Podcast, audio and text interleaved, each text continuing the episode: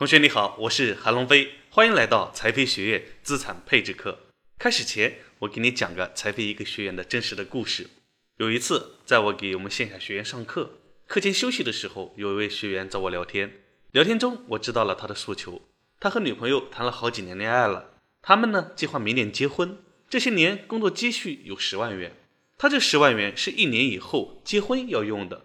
他想去做理财投资赚点钱。但又不能够去承受一丁点的亏损，他问我有没有好的建议。他的需求呢是不能亏钱，要赚钱。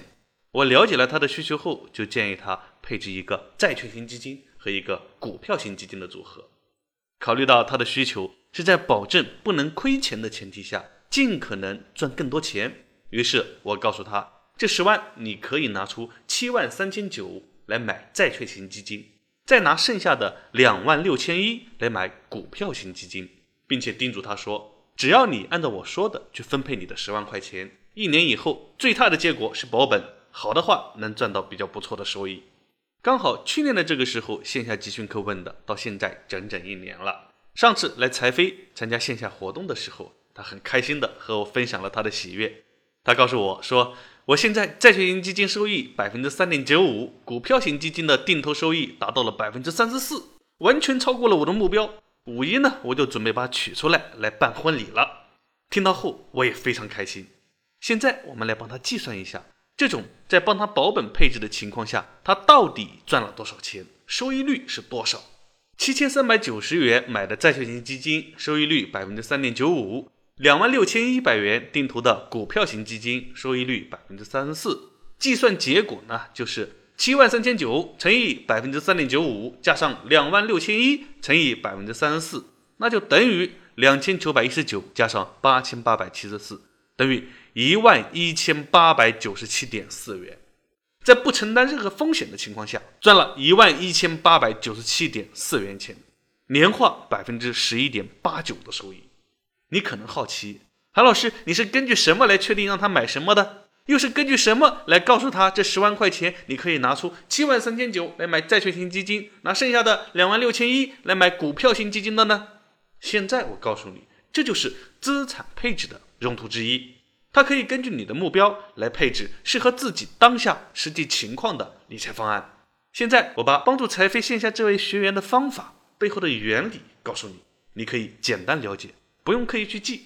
第一步，我明白了他的需求，一年后结婚的十万块钱，在不亏钱的基础上尽可能赚钱。第二步，根据需求配置组合。我知道债券型基金持有一年以上是保本的，过去五年的平均收益率是百分之六左右。股票型基金是能够给我们带来较高收益的，行情好会赚得更多，行情不好也会亏损。那定投股票型基金过去十二年最大亏损的年份。是平均亏损百分之十七。第三步，按照它不能够承受亏损来确定资金分配比例，计算方式如下：债券型基金赚的钱减去指数型基金可能亏损最多的钱等于零。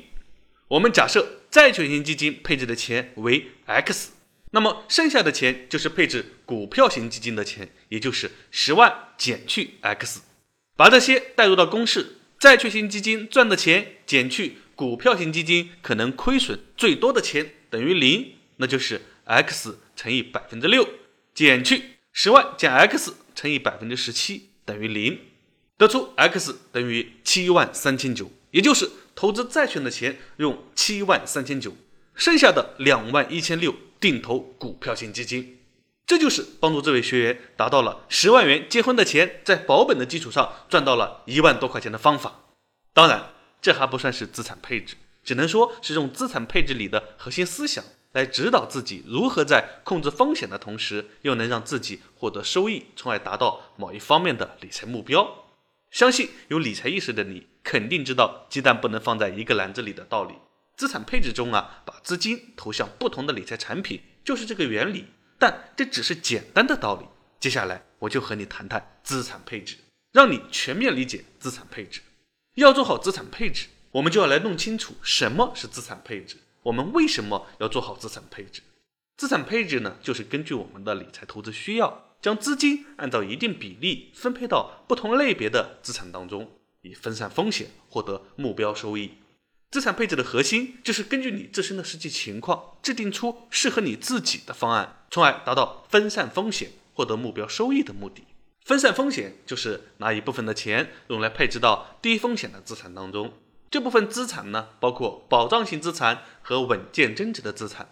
保障类资产就是我们常说的保险，比如说意外险、重疾险。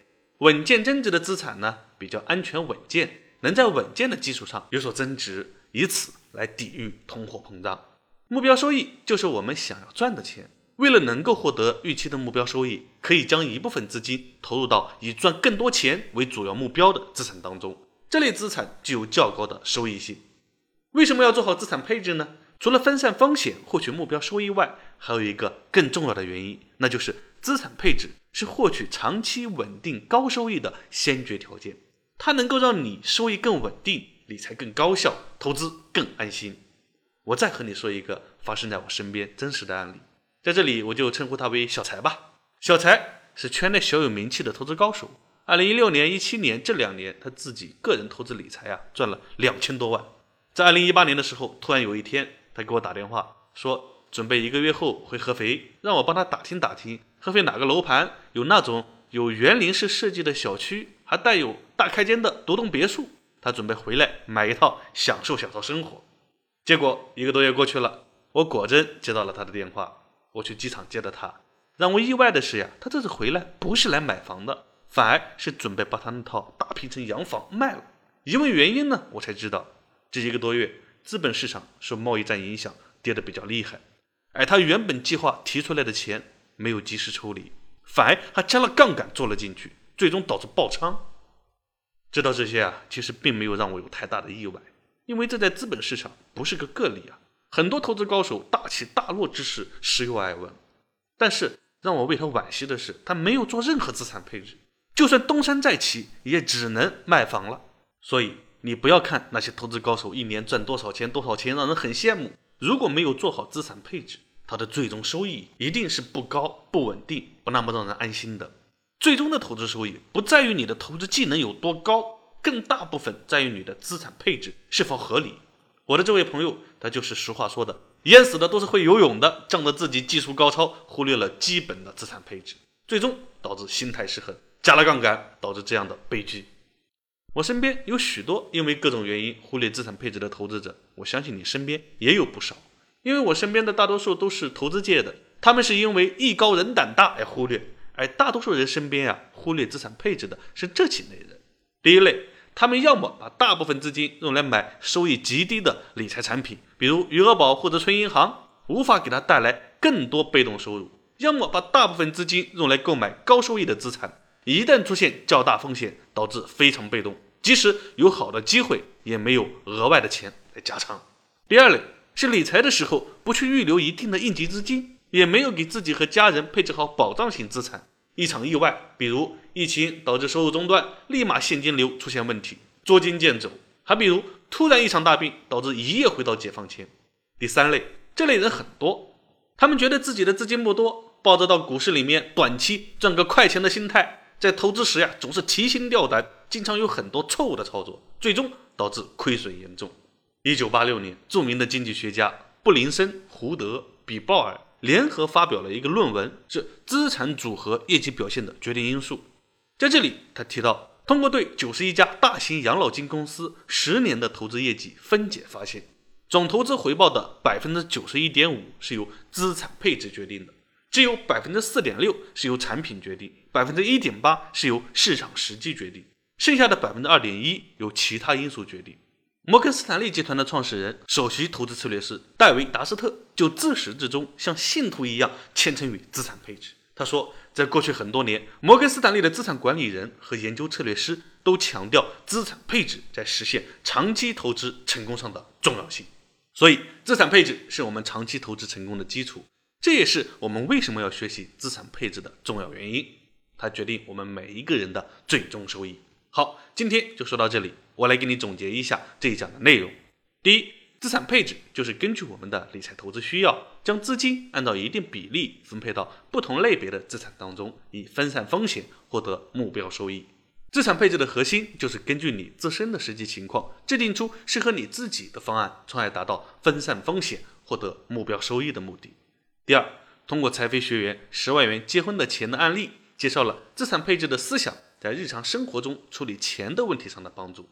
又通过我朋友一开始赚了两千万，后来又亏完回来卖房的案例，表明缺乏资产配置带来的危害，并介绍了常见的忽略资产配置的几类人。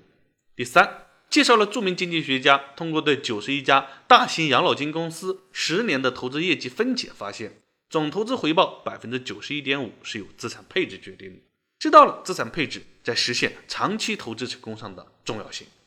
本节课所学的内容，如果你有不懂的地方，可以扫描下方二维码向你的财商教练咨询。下一讲我将告诉你一套资产配置五部曲，帮你构建系统性投资思维。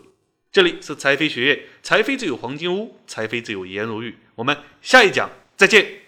如果你觉得本讲内容对你有帮助的话，请帮我点赞、好评、加关注，谢谢你的支持。